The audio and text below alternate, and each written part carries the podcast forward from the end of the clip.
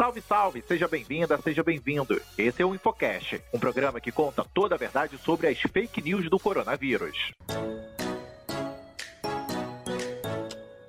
Eu sou o Pablo e hoje eu tenho a companhia da Carol. Salve, salve, Carol! Salve, salve, Pablo! Essa semana, muita gente marcou o nosso Instagram, o arroba Projeto Infocast, em uma publicação de uma médica. No post, ela afirma que um estudo comprovaria que a segunda dose da Pfizer diminuiria a imunidade dos vacinados. E não só isso, a médica ainda diz que esse tal estudo indicaria apenas uma dose da vacina para quem já teve a Covid. Essa informação não é verdade, ela é uma fake news. Fake news. A pesquisa mencionada por essa médica em nenhum momento afirma que existe riscos para a imunidade de quem recebe a segunda dose. Também não sugere a suspensão do uso dos imunizantes.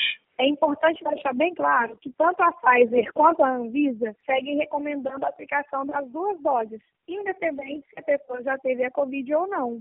A bula da vacina da Pfizer informa que o esquema vacinal só fica completo com as duas doses. A fabricante não descarta a vacinação para os que foram diagnosticados com a Covid-19. De acordo com a Anvisa, não há qualquer mudança na recomendação de aplicação das duas doses. A agência informa ainda que a Pfizer pediu autorização para a inclusão de uma dose de reforço. O pedido ainda está em análise.